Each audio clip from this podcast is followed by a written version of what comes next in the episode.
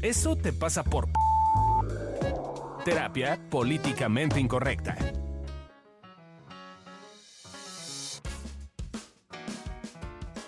Hola, hola, ¿cómo están? Bienvenidos a Eso te pasa por el podcast de evolución terapéutica, terapia políticamente incorrecta. Yo soy Alessia Divari y hoy vamos a estar hablando de Eso te pasa por ojete. Ándele, vamos a ver. ¿Cómo estás, Adri? Yo muy bien. ¿Ustedes cómo están? ¿Quién está con nosotros? Preséntense.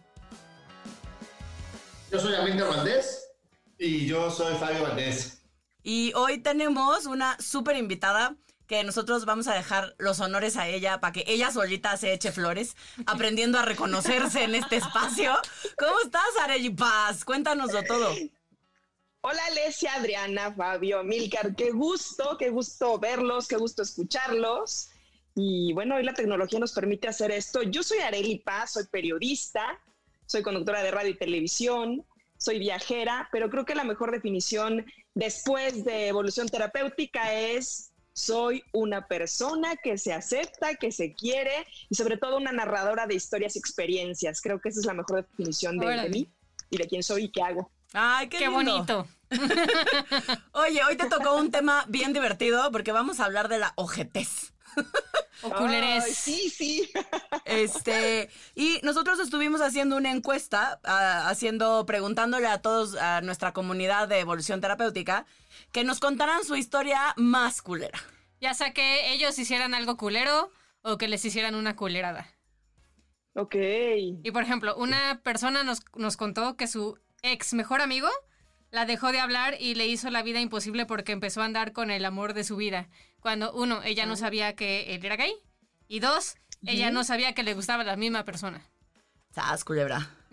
Ah. Em, después por ahí, Caro 2, ella sí dijo que no le importaba que su nombre saliera, nos puso, cuando organicé la cena navideña, eh, el año que salimos de prepa y llevé una botella de champaña para celebrar, llegó mi ex con la nueva novia. Sas. Al final de la cena me eché un speech de que era una ocasión especial y quería compartirlo con las personas que más quería y bla, bla, bla. Empecé a servir la, champa- la champaña y cuando llegué a la copa de la damisela, ups, ya no alcanzó ni una gotita. Ay, de veras, ¿eh? Esa está chistosa. Casualidades del destino que ya uy, cuando... se acabó. Ni modo. Eh, Alonso Castro también nos compartió este, que le mandaron, a él le tocó que le hicieran la culerada. Le mandaron un video en Snapchat de cómo se cortaba las venas para que no la cortaran, no lo cortaran. Eso No, a no veces la- lo hacía la Fabio. ¿Eso también te lo hacían a ti, Fabio? Pues era un tipo de manipule diferente en realidad. No era tanto que se cortara las venas como que me iba a matar a mí. Y también era igual de, de- disuasivo, entonces sí funcionaba. O sea, en, en es- ¡No eres de nadie! en este caso, ella se lo hacía a sí misma. En tu caso, Fabiru, era más como hacia ti. O sea, al que le iban a hacer la chingadera era a ti. Era una amenaza clara y directa. ¿En serio? ¿Qué te decían o qué? Eh, pues básicamente como si no eres mío, no eres de nadie, pero de forma diferente, no tan, no tan dramática, no tan de telenovela. Ah, eso lo dudaría. Sí, yo también. O sea, ¿cómo amenazarte de muerte no es tan dramático? Pues no sé, a- así, o sea. En tu cabeza, güey. Era como más. Era más como la mafia siciliana, como de no dormirás con los peces o algo así. Así era. O sea, Ah, me decían cosas sí. como, como no te la vas a acabar, o uy, no sabes lo que te va a pasar, o ya le dije a mis amigos los de la banda, o así, cosas como. Eso no es dramático, claramente. No mames, Fabio. Oye, Arely, este es el momento, este es el momento de la balconeada, Arely. ¿Tú qué has sido o que, que la culerada más grande que tú has hecho o que te han hecho? Es que yo creo que las dos, ¿eh? Sí, seguro he hecho y porque siempre decimos, ay, no, yo no, yo soy bien bueno. No. Todos hemos sido súper ojetes Sí, y súper todos. culés y sí, sí, sí. Y hemos hecho algo. Yo creo que he hecho cuando era adolescente tenía un novio que, bueno, es que primero no me, nunca me gustó, pero todos mis amigos me decían de, no, mira, es buena persona, y entonces mi mamá, Tiene mi buen corazón. los amigos, y yo, pero no me gusta, no, no, pero es listo, y además sabe matemáticas, y tú eres Sabe para la matemáticas, ¿qué tal? caso. Total que yo la empezaba a ver, pues que me caía bien, así, ¿no? Y un día le dije, ay, sí, sí, quiero ser tu novia. Me dijo como 16 veces si quería ser su novia. Fui su novia. Como 15 días. Ah, por un momento creí que ibas a decir 15 días- años. No, 15 días, pero además yo me portaba pésimo, o sea, lo trataba mal, llegaba conmigo con flores, chocolates, cositas, y, y yo así de, ah, sí, ah, sí, creyéndome la última coca del desierto, ojéis, ojéis, ojéis. Alrededor todos me decían, eres mala persona, pobre, sufre, llora, gasta su poco dinero, y tú, yo maltratándolo. Cuento corto, cuando nos separamos, ya no, bueno, bye, como que yo ya la empecé a ver bien, como que estaba guapo, como que era divertido, pero yo ya la había mandado a comer churros horrible, pero además delante de todos para verme yo de, güey, no, nunca quise nada contigo, anduve contigo por presión social. Y ya después la que estaba clavada era yo. Y entonces me mandaba a comer churros y entonces ya no me pelaba. Obviamente terminamos la prepa, él se fue a estudiar a otro lado, yo me fui a otro lado. Y ahora que nos reencontramos, me recuerda a eso. Eras bien ojete. O sea, ¿por qué hacías esto? Y yo, no, pues no sé. Es que era yo joven, pues te quieres justificar, ¿no? Por ojete. es la Por verdad. ojete, sí. Además, Todavía cuando alguien me recuerda eso, cuando nos reunimos, me la recuerdan. Pues eso es lo peor. Que no pueden olvidar eso. O sea, una no tiene. olvidan de eso. Exacto, una tiene sus momentos, pues, ¿no? Este, y yo-. Pero además sí tiene que ver un poco con el amor y el desamor, en donde un poco ahí entiendes que te puedes portar lo peor, puede ser lo peor del mundo con alguien que además toda su vida te recuerda mal. Está bien gacho. Por eso no sean tan ojetes, sean poquito. Sí. Claro, justo, justo para allá, para allá vamos también, porque es como a veces no nos damos cuenta del impacto que tenemos en la otra persona. eh, y a veces no nos damos cuenta que eso que, que estamos siendo súper ojetes o súper culeros, en realidad viene de un lugar de eh, no saber manejar la situación, ¿no? Quizás mi intención auténticamente no es ser culera con la otra persona, porque ahorita que nos contabas tu historia, Arely, yo me acordaba de una mía, había un, un chavo que me encantaba, que muchos años después, hace como dos años, me reencontré con él y tuvimos ahí nuestras ondas, que no tuvimos hace 16 años o no sé cuántos, no, como 10. Em, y era como me decía, güey, fuiste súper ojete, yo me moría por ti y te decía que estabas increíble y un día te hablé diciéndote que te amaba y que eras lo mejor para mí, no sé qué. Y tú me dijiste, eres un pendejo, no me hables. ¿En serio, Alesia? Exacto, porque yo dije, estás borracho, no me hables, dímelo sobrio. Según yo, me acordaba así de la historia y él me decía, güey, ni siquiera me dijiste dímelo sobrio, me dijiste, eres un pendejo, no me hables. ¿No? Y yo, o sea, lo que yo quise decir es que es que yo también te amaba, pero no sabía cómo expresarlo. Y te pendejé. Oye, te pero es pendejé. cierto, siempre hay dos, o sea, las dos versiones son, o sea, parecían mundos paralelos, aunque vivíamos el mismo momento, las mismas Claro. historias, la misma gente.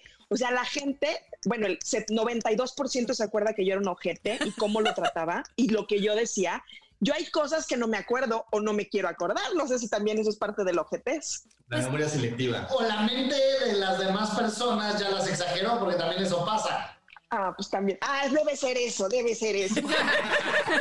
Sí, por supuesto, es una combinación, porque aunque es la misma historia, él y yo vivimos la misma historia. Yo me acuerdo de una forma bien distinta a como él se acuerda. La verdad es que creo más su versión que la mía, pero creo que fue más parecida a la suya que a la mía.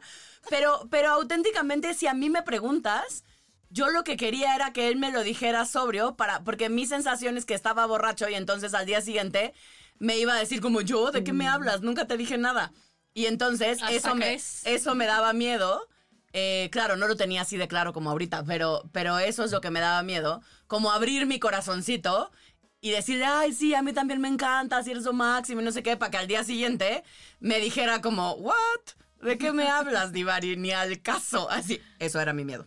Por lo tanto, era un pendejo. Por lo tanto, lo traduje en eres un pendejo. Claro, era más fácil resumirlo. Exacto. Y mi resumen, pues salió chueco, gente. ¿Qué hacemos? Eh, muchos años después me pude reivindicar y ya. Este, y ya fue una historia linda Y al final. Buscando en el mainstream como personajes o canciones o películas en donde salieran personas claramente ojetes. Igual, acá se me va a ver la edad, ¿no? Pero, y la de Fabio, porque él me ayudó a hacer el guion. Pero la primera que se nos ocurrió fue la de Mean Girls, la de Chicas Pesadas, en donde Las dos personajes, ¿no? Principales, las dos, son, las dos fueron bien pinches ojetes.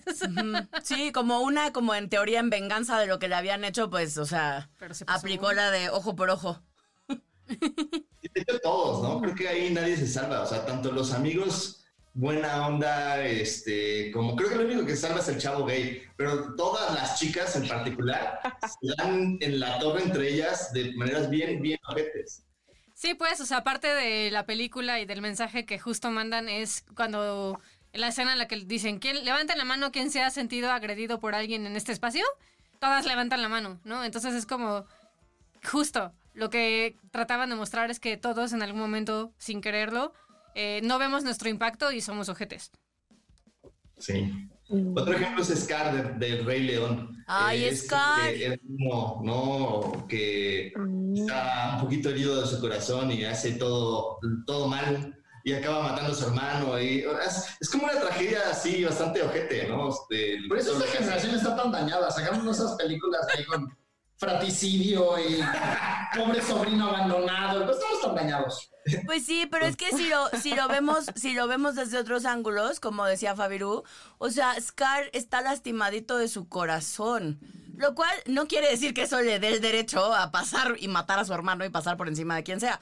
Pero es como, es, es ir entendiendo que, que lo real es que todos nos, todos tenemos heridas, todos nos sentimos lastimados y podemos de una manera más saludable o menos, responder ante esas agresiones que sentimos que el mundo nos está haciendo, aunque no forzosamente estén ocurriendo. Sí, además se sentía con derecho del trono y eso, de sentirte con derecho a veces hace que pases por encima de la gente. Claro. El siguiente que pusieron en la lista, yo no estoy de acuerdo. Yo creo que era un personaje justo y ecuánime, que es Michael Corleone del Padrino. Solo, solo exageraba un poquito en su justicia. Ajá, leve. ¿Leve? Nue- Nuestro Oye, productor difiere. justicia de plomo. Ese hermano sí merecía morir. Ese hermano sí Era merecía tonto, morir. Lo traicionó. Era tonto. Maldito. No me acuerdo de esa película. Todos eran iguales y me confundía. ¿Cómo que todos eran iguales? Dios, pide una disculpa. Pide una disculpa y retírate de este momento, por favor. Además es muy En larga. defensa sí se confundía. Me decía, ¿y ese quién es? Yo creo que el único que reconocía era Michael y a las chicas, pero todos los demás hombres eran así como, de, ¿y ese quién es? ¿Y ese quién es? Así. O sea, ¿me vas a decir que Vito era igual que Michael? ¿Quién es Vito? ¿Vitas al papá? No, ese sí me acuerdo. Qué vergüenza. Cuando era guapo y no era gordo como yo. Qué vergüenza. Ah, exacto. Guapo. Así gordito también estaba Guadalajara. A mí sí me gustaba. Bueno, y la otra que pusimos, que no sé cómo se apellido, cómo se Alex pronuncia. Delarge de la Naranja Mecánica. ¿La han visto? ¿Han visto la peli? Yo tengo pesadillas cada que veo esa película. Es- está- a mí me está encanta fuerte. esa película. Bueno, me encanta ese director en general. Fuerte. Es, Es- Stanley es- Kubrick, me parece buenísimo. Pero sí, eh, creo que es un buen ejemplo de cómo eh, es como una distopía, ¿no? Una sociedad en la cual de repente tenemos a un cuate que se sale con la suya en todos los menesteres de la vida y todo porque tiene un carisma bastante interesante y cómo la sociedad lo daña y entonces bajo ese eh, estandarte de víctima puede volver a retomar sus pasos de, de malosidad, diría yo. o de ojetes, en realidad, ¿no? Pues bastante. ¿Tú ubicas a alguien que no hayamos dicho, Areli? O así como... ¿Cuál, cuál es como tu Maléfica, personaje? por ejemplo, Maléfica. O sea, Maléfica es una super ojete con lo que hace, pero después se vuelve buena, pero después quiere redimirse, pero luego vuelve a ser mala. Entonces, en estas idas y venidas, yo la veo más humana. O sea, creo que así somos, no sé, como de vamos y venimos y un día nos reivindicamos, pero creo que es Maléfica sería como un ejemplo de, o, a lo mejor es de mi, mi perspectiva de, pues soy medio ojete. Hay una historia detrás, o sea, sí creo que esa parte es importante de, siempre hay una historia detrás. A mí me encanta saber la historia de los asesinos seriales, porque aunque suene loco, me devuelven fe en la humanidad, porque no hay ninguno que despertó un día y dijo, voy a hacer un culero y voy a matar gente. No, todos tienen una historia donde los hicieron un poquito mierda y de ahí salió esa parte asesina. Sí, Así que todos tenemos un asesino potencial. El ser ojete es una forma, como estamos viendo, una forma de defensa. Es una forma que creamos como para decirle a los demás este, hasta ahí, solo que a veces el hasta ahí es y te quedas ahí. O sea, nos pasamos un poquito de raya y sobre- pasamos por encima de los demás en ese querer poner un límite o querer poner una, una forma de, de separar las circunstancias. Claro. Y también. Canciones ojetes. Ojalá que te mueras de pesado. Rata de dos patas de Paquita la del barrio. Ay, ¿Por qué no te haces para allá, al más allá de Molotov? Y Ah, no es sé buena. inglés, no voy a decirle que Sí. ¿Es esa, no? Esa es ¿Cuál? La de ¿por qué no te haces para allá, al más allá? Mm, no, no se arriman a buen árbol para preguntar cuál es la canción, no las conozco. Ah, yo ubico, excepto la de. Yo conozco la 4 nada más. Ah, esa es la única que no ubico. Al revés, yo estoy al revés de ti, esa es la única que no ubico. Pero la de ojalá que te mueras y la rata de dos patas, o Ah, sea, sí, las dos tengo, patas sí la escuché. las tengo en mi playlist. O sea, es como, por supuesto. Son canciones súper ojetes, pero son canciones que cuando uno está ardido, bueno, yo cuando estoy ardida, no sé si uno, pero yo cuando estoy ardida, esas me gustan. O sea, sí saco así mi ser inferior con todo. ¿En serio? Y sí, sí, sí las canto así ¿Sí a todo pulmón. Sí me relaja, sí. Para mí es Eh. Pearl Jam. A mí sí ¿Qué me novedad? A mí, sí, qué novedad.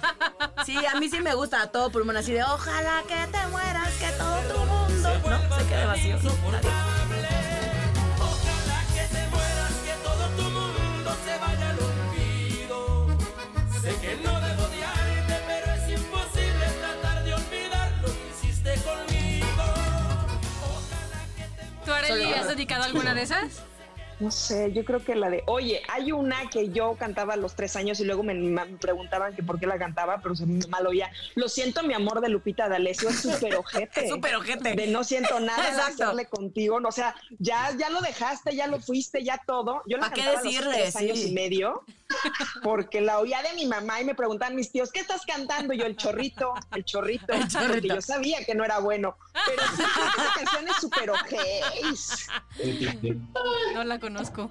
Pero me ¿Cómo hiciste no la recordar. conoces? No, La de Lupita D'Alessio. no, mija, no. Claro. Seguro o sea, la has escuchado. Seguro la he escuchado, pero como Así de lo la siento, bloqueo. amor. Yo no la canto porque canto feo, pero es- no siento nada al hacerlo contigo. y de Exacto, ellos, sí. horrible. Hace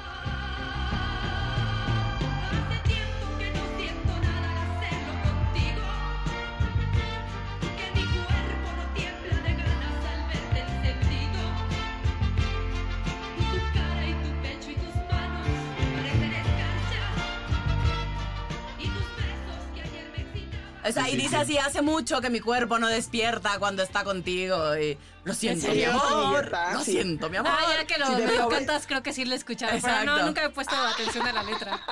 Ah, pues es eso. Toda la canción es decirle que es un bueno para nada en la cama y que ya no la aprende. Y pues que se lo dice así en buen pedo, pues no. Que Pero- lo siente mucho, pero pues que ya no, ya no vibra con él. Esa canción me recuerda a Candy diciendo, ¿cómo le digo a tal que está bien ojete? y yo, ¿para qué se lo dirías? Exacto. A veces sí es violencia innecesaria, ¿no? O sea, ¿para qué, ¿para qué le dirías a alguien si ya terminaste con ese alguien que, que ya fue, pues? O sea, que ya no sentías nada. Sí. Así es. Está Sí, a veces creo que es de las peores. O sea, es como. No voy a decir quién porque me va a matar si lo digo. Y ustedes si saben, no vayan a decir quién porque de verdad se ofendería muchísimo. Pero alguien cercano a mí alguna vez terminó a la galana Ah, y ya la había terminado. Y después remató y le dijo, y oye, by the way, te puso el cuerno. Es como, ¿cuál es la pinche necesidad? Ya habías terminado, ya... ¿Cuál es la ya es como, necesidad de confesar? Trágate la culpa. O sea, trágate la culpa. Si no te Pero- cabe, pero- no la repartas. Pero creo que son dos diferentes, ¿no? Una es este. eh, una es porque me siento con derecho de, o sea, ya llevo Sí. aguantando tanto tiempo este, Claro. esta frustración sexual que la vomito como para yo sentirme en derecho de que ya. Lo, lo único De por qué te estoy terminando, sí. Y la otra es como para quitarte la culpa, ¿no? Es como Sí, para ya tengo la culpa de, de- lo hice pues te termino y te digo además que te puse cuerno, ¿no? Entonces como, como doble Remato. balazo, ¿no? Como en Zombie Lab que matan a los zombies así con doble balazo, igual, ¿no? Así. Exacto, pero, pero justo tiene que ver con que son diferentes maneras de eh, ser ojetes y que en su momento quizás no lo ves y no te consideras a ti mismo un ojete, pero que es bastante culero hacia el otro, ¿no? Sí. Ok, pero entonces, ustedes, vamos a hablar aquí un poco más de la visión de evolución. ¿Ustedes dirían que ser ojete es una forma de ser ya intrínseca y que así somos culeros y culeros, culeros nos quedaremos siempre? Nah, No. nah. Entonces, ¿qué dirían? ¿no? O sea, vamos y venimos, ¿no? Sí, Así como maléfica. exacto. Vamos, venimos, vamos, venimos, regresamos. Un poco te vas adaptando al no ser tanto y a ser como más eh, cuidadoso con la gente, pero yo creo que en algunos puntos a veces nos sale innato y es donde tenemos que frenar, creo. Claro, o donde he aprendido a frenar yo. Pero, pero creo que, que ese poder aprender a frenar tiene que ver con aprender a observarnos y a ver que o nos está sirviendo como un mecanismo de defensa porque nos sentimos, porque nos sentimos agredidos, ofendidos o algo. Eh, O tenemos miedo como Alesia y le dice pendejo al enfrente. Exacto. Eh, es, es, es, me parece que tiene que ver con aprender a observar qué está abajo de esa sensación o de esa, más que sensación, en realidad es una acción, ¿no? Eh, ¿Qué está abajo de esa acción que acabo de hacer, que para el otro resultó bien ojete, pero que quizás, por un lado, quizás sí no era mi intención, y por el otro, quizás sí era mi intención consciente hacerte sentir mal, pero porque sentía que me la debes, que me la hiciste, que qué poca madre y que me estoy, estoy poniendo un límite o me estoy defendiendo de ti. Y sí, la forma, desde nuestro parecer, quizás no es la óptima, pero, pero no es una forma de ser, pues no es que culera nací y culera moriré, pues. Creo que a veces Ay, también desarrollamos No, la sí imagen. que sí, ¿no? ¿Tú sí crees que hay, ¿tú sí crees que hay gente Yo sí mala así de Malolandia? tres, yo sí conozco dos, tres que sí creo que así nacieron, o sea, eran bebés y ya eran culés. Ay. Y ahora, y así. Le mordían el pezón a la mamá y así. Ah, Santisaurio hace eso. Tiene una historia detrás. Sí. O sea, yo hasta no he conocido a nadie. Es cuando ya te enteras de su historia y dices, pues sí, se volvieron ojetes para poder sobrevivir. El problema es que nunca regresaron. Yo fui bien ojete. Pero el problema es que nunca te das cuenta de que los ataques de los que te defiendes no existen. Sí, y un poco también lo que ocurre es que eh, muchas veces cuando estás en ese lugar de definirte a ti mismo como una persona que hace daño o que es ojete, es más bien como una sensación de ponerte como muy cabrón, como muy todas las puedo, para que nadie se meta contigo, porque en realidad eres muy sensible a la crítica o a la visión del otro. Entonces me, pongo tan cabrón y tan todas las puedo para que nadie me diga nada. Y también creo que hay la, parte que de cuando somos culeros, que creo que es la parte gozosa de cuando eres activamente culero. O sea, cuando sí te das cuenta, pues. Eh, es que se siente bien, o sea, desata a tu ser inferior, ¿no? Que es esta parte de nosotros que, que le gusta cuando al otro le va mal o que se siente bien cuando, como Adriana cuando se caga de risa de que alguien se cae. ¿no? Incluida yo. Incluida ella. O sea, es, es esa parte de nosotros como la envidia, ¿no? Que, que cuando alguien me cae mal o me hizo, o yo siento que me hizo algo y le pasa algo pinche, es como ja, ja, ja, ¿no? O sea, es esta- Tómala, perro. es esta- Pero son tres segundos, ¿no? Ah, algunos nos dura un poco y ya más. luego regresas. pero, Sí, pe- y además, pensarlo no implica actuarlo, eso también Claro. es importante. Yo soy buenísimo planeando venganzas y diciendo que y, ay, yo sí creo que la muerte es un premio. Planeo venganzas bien culeras, pero nunca las hago, ¿no? Como que las dejo en la fantasía. Entonces, pensarlo no implica actuarlo. claro, y- Y ahí- Pero y- pensarlo ya te salva, ¿no? Pensarlo ya Exacto. te quita tantita presión. Pero yo diría mu- muchita. De hecho, hay, hay una tarea que, que a veces les dejo a mis pacientes que tiene que ver justo con permitirse planear en su cabeza la venganza, ¿no? Eh, que tiene que ver con justo darle salida, porque el tema es que si no lo vemos y no le damos espacio, lo vamos a actuar. Eh, que, tiene, que tiene mucho que ver con lo que decías ahorita, Como, como Lupita D'Alessio, que lo canta. que lo canta. Sí, claro. Y luego se la Se manda, eso ya no también. ¿Cómo que se la manda? No, o sea, digo, si la cosa es solo sacarlo, pues ya lo canta. Ah, así ya, ya. ya, ya, ya, y sí, luego sí, sí. le manda la canción, pues ya. La venganza sí se llevó a cabo. Eh, pero, pero justo parte de lo que nosotros decimos en evolución tiene que ver con esto, con, con esto es humano, pues. Todos lo sentimos en uno o muchos momentos de nuestra vida. Y parte del, del truco justo está en permitirme sentirlo. En darme chance de disfrutarlo, de permitirme sentirlo, fantasearlo. Eh, y también creo que ahorita estoy como recordando, porque yo sí me doy permiso de actuar mis risas cuando la gente se cae. A veces no es tan oportuno, a veces se enojan, ¿verdad, Amilcar? Pero me estoy acordando mucho de una vez que eh, yo tenía que como 10 años, estaba chiquita. Y fui a una reunión de unos amigos de mis papás y había una persona que tenía, no sé, algún tipo de retraso. Eh, no recuerdo bien, solo me acuerdo que iba cargando una, un bowl con canicas y se cayó. Y me reí un chingo. Eh, y todo el mundo me volteó a ver bien culero. Así y ahí fue cuando dije, ah, creo que esto no estuvo bien. Pero creo que eh, en parte muchas veces cuando hacemos culeradas, eh, aunque sean mensas, como solamente reírte de alguien porque se cayó, tiene que ver con que no estamos viendo tampoco nuestro impacto, ¿no? Es como, pues, ¿qué? O sea, ¿de qué, de qué, qué pasa? ¿Qué tiene de malo que me ría? Pues en teoría nada. Pero a veces sí, porque nuestra risa también comunica ciertas cosas y si no nos damos cuenta de que tenemos cierto impacto, terminamos actuando algo que sin querer lastima a los demás. Para mí esa es la forma más común de ser ojete. Es, es muy común como, pues ya aquí todos me conocen, ¿no? Soy bien cábula y soy bien molestón y me encanta andar jugando y jodiendo. Y me ha costado literal años y haber lastimado a mucha gente que quiero, entender que hay ciertas bromas que no se deben de hacer. Y Sí. entonces eh, hay gente que a la fecha sigue dolida conmigo por alguna broma que hice, por más que ya pedí disculpas, pero es, pues sí, la verdad es que yo no veía mi impacto y no sabía que hablar de ese tema en ese contexto podía lastimar. Ujú. Y no es justificarlo, me dolió y aprendí, ya no lo hago, pero sí tiene mucho que ver con que yo no veía que esas bromas lastimaban. Claro, y que no, y que a veces no vemos, como bien decías, que no vemos el contexto en el que estamos en ese momento, porque quizás esa misma broma a otro alguien sí le parezca divertida, ¿no? O sea, entre nosotros, por ejemplo, en evolución nos llevamos bien pesado. Eh, esas bromas fuera de nosotros, siempre decimos que si alguien viera nuestras juntas, diría como, Dios, y esos dan terapia, ¿no? O sea, ¡Violentos! eh, pero para nosotros hace sentido y en nosotros es divertido y nos gusta y es algo que, que- que con lo cual podemos y es una forma de relacionarnos. Pero estamos claros, por ejemplo, que eso en otro lugar, no le pregunten a Milcar como cuando contó de su abuso sexual infantil en un desayuno a los dos segundos de conocer a alguien. Sí, pues ni habíamos probado la frutita y ya estaba Exacto. hablando de eso.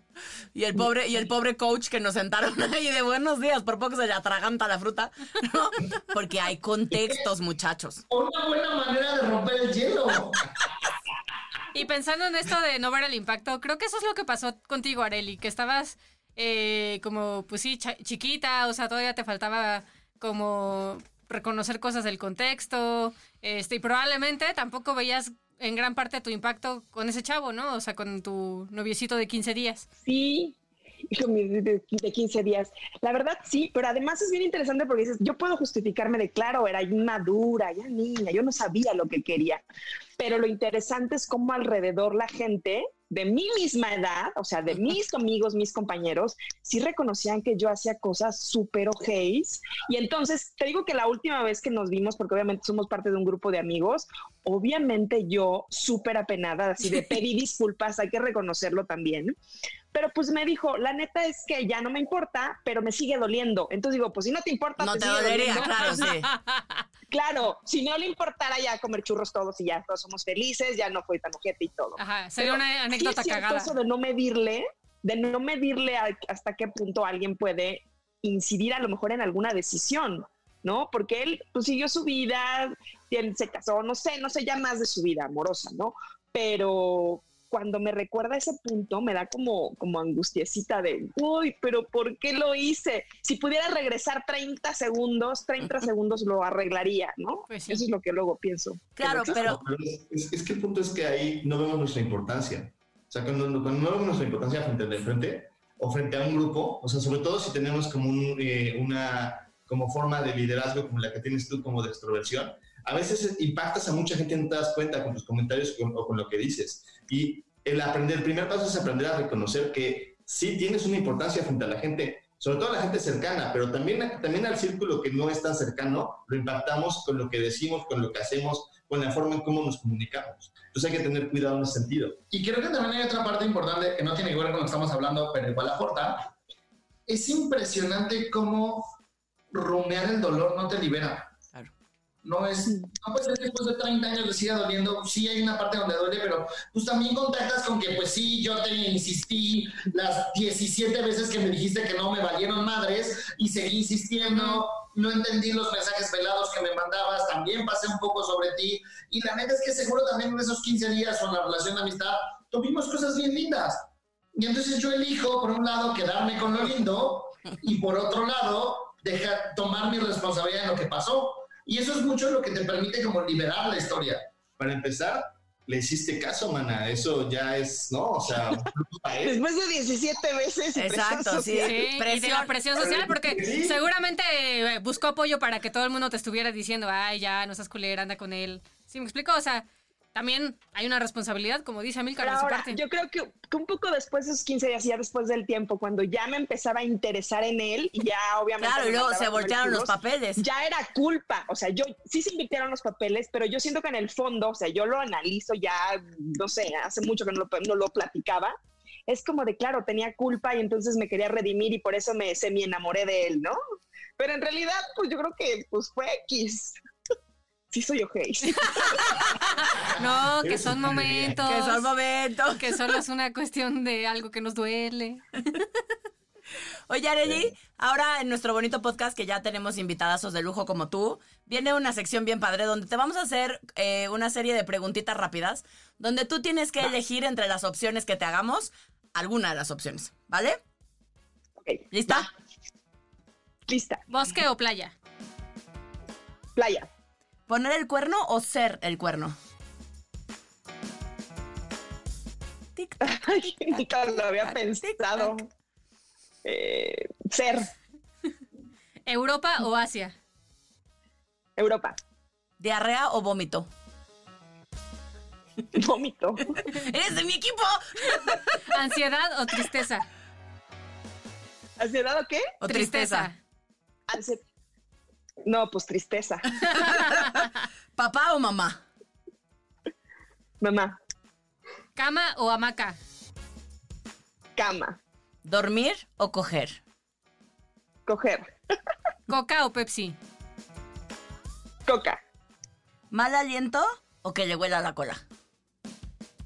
mal aliento, ¿Vino o cerveza? Ah, vino, ¿Chichis o nalgas? nalgas, ¿Perros o gatos? perros, ¿Drogas legales o ilegales? legales, ¿Té o café? café, Si te suicidaras, ¿pastillas o cuerda? pastillas, ¿Tacos o pizza? tacos, Y ahora sí, en una palabra o frase corta, ¿los hombres son? Lo mejor, ¿Las mujeres son? superiores, México es. todo, ¿Tú eres? divertida. Sí. Sí lo eres. Oye, este, ahorita ya para, para ir cerrando, cerrando el podcast, antes de cerrar con los tips con los que ya damos por terminado el episodio de hoy, nos gustaría, hacemos una ronda rapidita y vamos a contestar tres preguntitas. La primera es, ¿con qué me quedo? De todo lo que hablamos, ¿con qué me quedo? Cada uno de nosotros. Con la canción de Lupita D'Alessio. La escucharé. Fabio, ¿con qué te quedas? Eh, me quedo con eh, el impacto que puedo tener cuando me pongo en un lugar y aprender a decir las cosas de una forma amorosa. Yay. A mí. Yo me quedo con reconocer que a veces está bien ser ojete. Areli. Con, ¿saben? Yo creo que con que es humano. Ah, Es humano, ya. ya, Muy. Relajados todos, es humano y ya. Me encanta. Yo me quedo con la parte que se siente bien. ¿Qué tiran a la basura, muchachos? Fabio. Yo tiro a la basura el que hay un juicio hacia la parte ojete y reconocer que detrás de eso hay una parte humana y bien padre y divertida y de defensa también. Muy bien. Yo tiro la basura exactamente lo mismo, pero en el autojuicio. Ah, Tiro la basura el, el autojuicio que tenemos con cuando fuimos ojetes. ¿Tú, Areli? Ay, el rencor después de 30 años ya. Muy bien. Ándales ese podcast así de, mira lo que grabé. Yo tiro a la basura tratarme mal por ser ojete como... O sea, no ser compasiva conmigo. Yo tiro a la basura.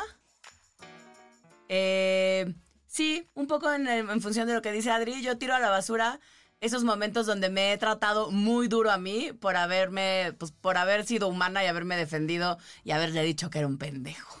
Cuando lo quería decir que lo amaba. un poco chueca mi comunicación. ¿Qué pongo en un altar? Eh, yo pongo en un altar que me perdono de esos momentos y, me per- y puedo reconocer que soy un humano y que puedo cometer errores y que los demás, a final de cuentas, van a vivir su parte también. Muy bien. Yo pongo en un altar la autocompasión y la empatía y comprensión de los otros. Areli. Que puedo frenar ya. mm, qué Órale, lindo. qué padre. Yo pongo en un altar que soy humana. Sí, hoy venimos pensando igual. Yo pongo en un altar mi humanidad y sentirme a gusto con toda la que soy. Ok, ok. Muchas gracias, Areli. Somos tus fans. Cuídense mucho. Muchísimas gracias por haber estado con nosotros. Los quiero a los cuatro. Yo te quiero. Un abrazo, Los gracias. quiero. Besos. Gracias, besos. Bueno, muchachos, entonces ya para cerrar, eh, me voy a echar rapidísimo los 100 tips del día, que es el número de veces que Amilcar chinga en promedio, eso incluyendo los días que está solo con él. Tip número uno. ¿Te defines como una persona ojete? ¿Sientes que eso te da fuerza y presencia?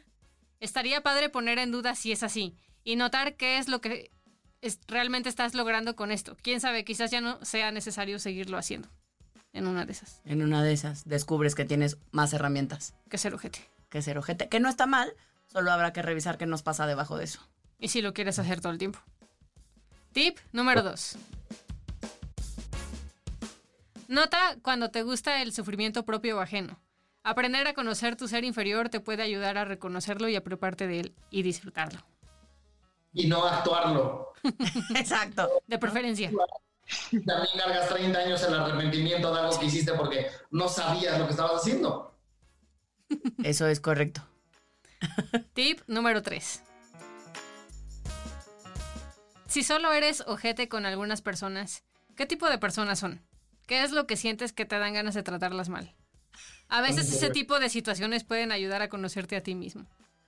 Y a ver cuáles son los gatillos, ¿no? O sí, sea, como Amilcar con las Marías, que dan la- con la gente que da lástima. exacto, quieren poner mal a Milcar, denle lástima. ¿No? Eh, y cada. ¿Qué? Ese es mi ser inferior, gente, no lo crean. Exacto. Y es como cada uno de nosotros tenemos cosas que nos exasperan y hacen que salga la parte más culera que tenemos. Eh, a mí también hay uno, el que, el que hacía los trámites de la señora que nos renta la casa. Ese me sale así, pero me transformo. De- no puedo hablar con ese hombre porque, porque, lo, porque no puedo no pendejearlo. Me siento mal ser humano, pero, pero es que, ¿a poco no? ¿Se acuerdan cómo? O sea, no puedo, no puedo con él. Y no sé, no sé qué de él me detona esta. ¡ah! Así, como que me le quiero ir a golpes. O sea, me cae muy mal. No, me no puedo. No, no logro entender qué me pasa y entonces yo no hago tratos con él para cuidarme y cuidarlo. Porque si no, no soy una buena persona cuando estoy cerca de él. Y el tip número 100. Aprende a ser ojete con propósito. El bullying puede ser muy terapéutico si aprendes a aplicarlo en la vida. Exacto. Oh, sí, eso es algo que hacemos mucho en evolución. Aprender a reconocer que cuando, cuando das permiso al otro de molestarte en algo, puede servirte a ti para empezar a trabajar tus propios temas. Y claro, tú también puedes apoyar a alguien al ser ojete con esa persona y mostrarle que le duele algo para que pueda acomodarlo, superarlo, incluso convertirlo en una herramienta que pueda aplicar en la vida. Exacto. A veces cuando somos ojetes solo somos una herramienta del destino para mostrarle al otro que la está cagando. Bien amorosos que somos. Exacto, ¿no? ¿Ya ven? ¿Ven? Todavía nos juzgan por ser ojete. es nuestro amor al universo. Es correcto. Oigan, pues como siempre, un gusto compartir con todos ustedes. Si te gustó nuestro episodio, si te gusta nuestro podcast, escríbenos, dinos qué te gusta, qué no te gusta, porque como van viendo en esta segunda temporada, le vamos haciendo arreglos hasta que quede em, como nos guste a todos, ¿no? Y haga, haga sentido para todos. Entonces, si tienes alguna crítica, de preferencia constructiva, este, digo, si quieres ser herramienta del destino y ser ojete con nosotros, Y también. darnos amor con tu ojetes, pues También lo, tomaremos Lo que- tomaremos. Eh, los quiero, chicos. Nos vemos en el siguiente episodio. Esto fue Eso te pasa por, en este caso, ojete. Eh, y esto es Evolución Terapéutica, terapia políticamente incorrecta. Y por supuesto, ya para cerrar con broche de oro, te recuerdo que nos puedes apoyar. Eh, puedes ser un gran ser humano, expiar tu culpa de haber sido y, y buscarnos en Patreon. Eh, ahí estamos. Fabio, ¿cómo estamos? Tú te lo sabes bien. Es Patreon Diagonal Evolución T. Correcto. Ahí nos encuentran y, y ya sabemos cuáles son las cosas bonitas que se van a ganar y van a ver si están y nos patrocinan. Oh, sí. Eh, bueno, las, las, la- las cosas ahorita están, falta uno por definir, que estamos poniendo, pero que estamos creando Sí. ahorita una estrategia última. No nos pero los primeros es, con un dólar eres un alma caritativa, maravillosa, linda y hermosa. Y se te agradece. Una parte de eh, el material exclusivo que estamos subiendo de lo que estamos haciendo el podcast y u otras cosas que hacemos random en la vida, porque eso fue lo que eligieron los Patreon. Y con el tercero, incluso que ahorita no hay nadie, pero si hubiera alguien en el tercero, se hace un Discord para crear justo eh, pláticas, ideas, comentarios acerca de qué se puede hacer en el podcast e irlo construyendo con la gente. Ah, qué bonito. Pues ya lo saben. Ahí nos encuentran en Patreon. Si su muy humilde y sincero corazón se quiere así hacer cargo de donarnos desde un dolarito, es más que bienvenido. Expiar las culpas, muchachos. Tiene propósito ese dólar. Los queremos, muchísimas gracias. Nos vemos en el siguiente episodio. Esto fue Eso te pasa por... Bye.